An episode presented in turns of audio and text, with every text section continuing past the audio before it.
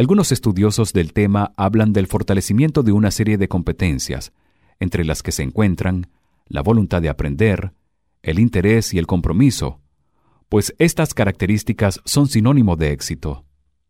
Otros se aferran a los valores personales a través de los cuales pueden marcar la diferencia. También está la vocación, ya que de esta variable depende el éxito que como profesional puede alcanzar. De igual forma señalan Molina, para complementar lo expuesto, que el estudiante universitario se encuentra en un periodo de desarrollo de su personalidad, la edad juvenil, que constituye un momento de tránsito de la niñez a la adultez, en el que tiene lugar la consolidación del sistema motivacional y cognitivo que orienta su actuación. Al lograr la regulación de la misma, sus formas más complejas de expresión en la autodeterminación.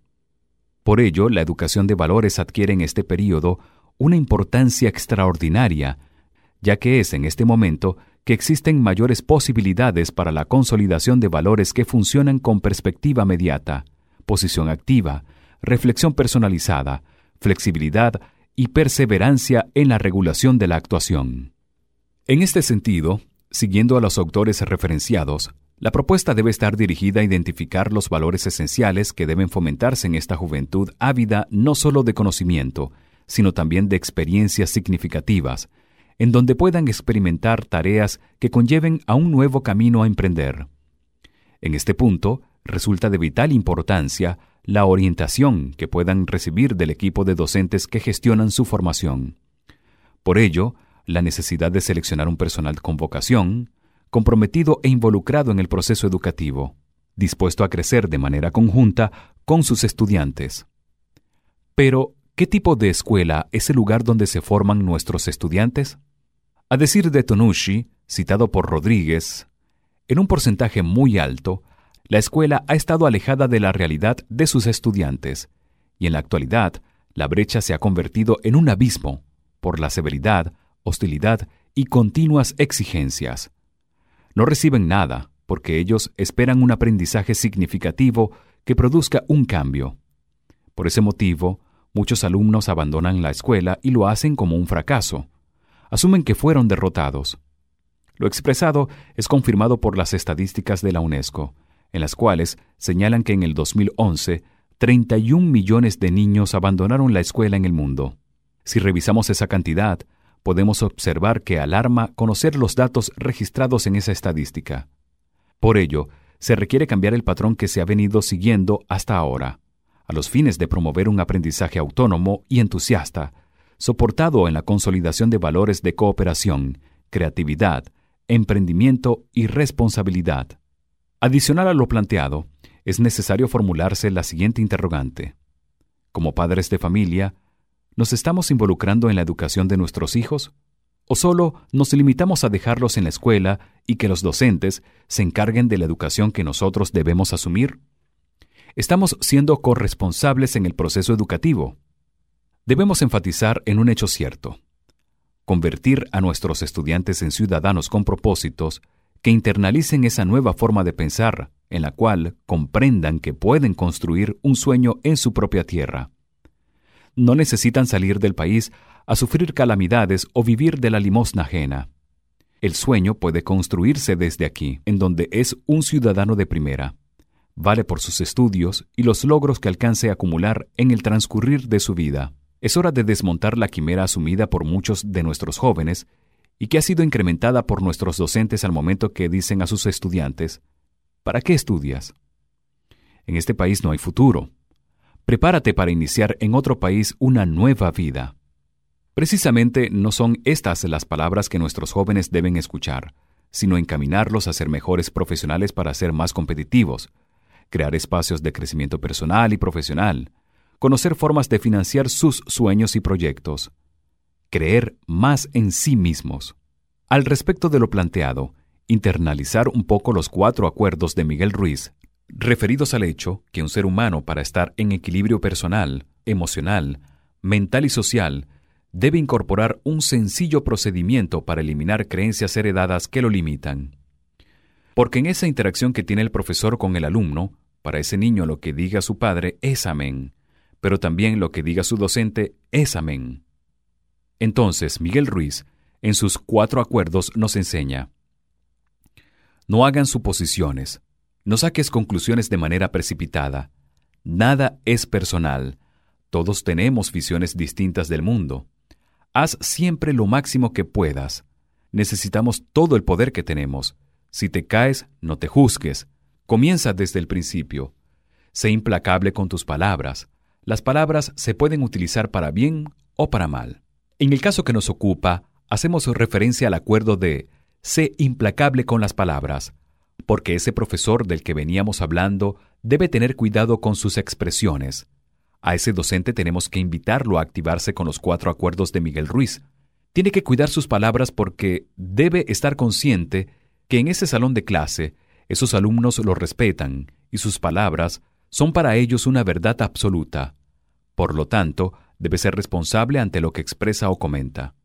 Por ejemplo, si él como docente del aula les dice aquí no hay vida, váyanse del país, emigren, tengan la seguridad que buscarán la forma de emigrar. Otro acuerdo que puede ajustarse al profesor es suponer que como le fue mal a los demás, les va a ir mal.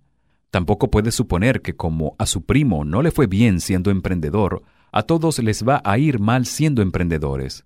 Es necesario que entienda e internalice que cada quien tiene el derecho de interactuar y ver las situaciones por su propia experiencia. Y por supuesto, dar lo mejor de sí, o sea, compartir con los jóvenes y exhortarlos a que se preparen, estudien, emprendan, abran caminos, produzcan e innoven, porque de esta manera van a tener mejores oportunidades. Finalmente, hace referencia al acuerdo de nada es personal, porque posiblemente exista un alumno que fue marcado por aquel mal profesor o algún hijo fue marcado por su padre. Le dio un veredicto, tú eres malo, eres bruto, eres feo, y por supuesto lo hizo personal.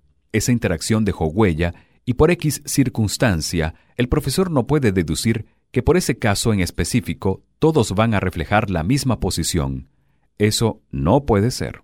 Por esta razón, nos gustaría invitar a los profesores, y por qué no, a los padres, a aplicar los cuatro acuerdos de Miguel Ruiz. Tener cuidado con sus palabras, no hacerlo nada personal, no hacer suposiciones y hacer lo máximo que puedas. Por otro lado, partiendo que Ciudadanos con Propósitos es una iniciativa nuestra, quienes pensamos que ajustando el modelo de las Naciones Unidas, MUN, que se aplica en algunas instituciones de bachillerato, en donde tienen una especie de actividad en la cual los docentes a través de un guion provocan la interacción de los jóvenes con geopolítica mundial. En esta dinámica, los jóvenes se dividen en grupos, escogen países y los estudian a nivel de población, parte de sus ingresos, por supuesto qué actividad económica es la principal de ese país. La idea es que defiendan al país que les corresponde bajo ciertos parámetros como si estuvieran sentados dentro de las Naciones Unidas. Entonces, esos grupos de estudio se sientan a discutir con compañeros que representan a otras naciones los diversos temas que previamente han seleccionado, por ejemplo, el Producto Interno Bruto, salario mínimo, aborto, ecosistema o cualquier punto afín que decidan desarrollar. Esta iniciativa la consideramos magnífica y la hemos compartido en los colegios donde nuestros hijos han estudiado.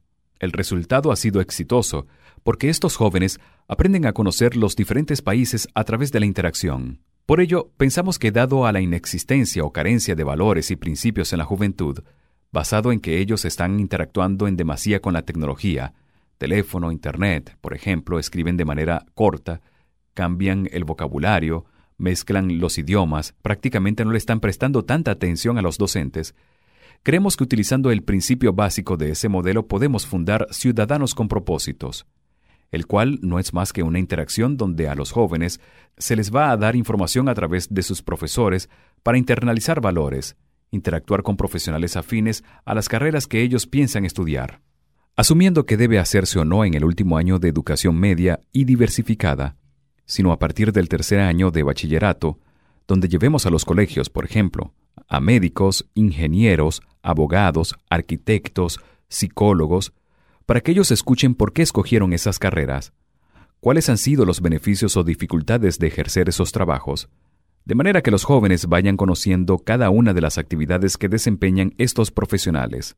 Posteriormente, para que ellos hagan el ejercicio en Ciudadanos con Propósitos, se les pedirá que escojan una carrera y la defiendan con respecto al resto de sus compañeros de su colegio, el concurso con otros colegios de la ciudad e incluso con otros estados del país, o por qué no, como el proyecto Moon, que hace interacción con otros países por medio de la simulación en donde los estudiantes representan a los diplomáticos de los diferentes países miembros de la ONU. Esta iniciativa tiene como propósito que ellos sientan como jóvenes que a pesar que mi papá es abogado, yo puedo estudiar derecho, medicina o cualquier carrera con la cual me sienta plenamente identificado. Pero también tengo que aprender cuál es la importancia del resto de las profesiones y qué valor tienen para la sociedad, porque al joven también hay que compartirle retos, decirles, la carrera que has seleccionado es valiosa, pero las demás también son valiosas y necesarias para la comunidad. Por ejemplo, en mi empresa iglesia se necesita un cura. Entonces, alguien tiene que estudiar para sacerdote. De igual forma, esta protesta de ciudadanos con propósitos tiene que estar adaptada al tema de las nuevas carreras, porque también se están generando con el avance de la tecnología nuevas carreras. Por ejemplo, la profesión de manejar los drones, que hace dos años no se conocía y hoy en día existe. Y entonces, ¿por qué no, en ese plan de la plataforma de ciudadanos con propósitos, ellos conozcan los beneficios de esas profesiones, aquella con la cual se sientan más identificados? En definitiva, con esta propuesta de Ciudadanos con Propósitos, queremos hacer un llamado a las instituciones de educación para que se sumen a esta iniciativa para adicionar una herramienta más para ese reto de educar de la mejor manera a los jóvenes, tanto en el ámbito profesional como reforzando valores, principios, sembrando el emprendimiento. Entonces, Ciudadanos con Propósitos es buscando crear esos emprendedores con propósitos. Por otro lado, es necesario reforzar con ellos un concepto básico para su desarrollo y el de cualquier otra persona, enfocándose en la filosofía de emprendimiento LIDES.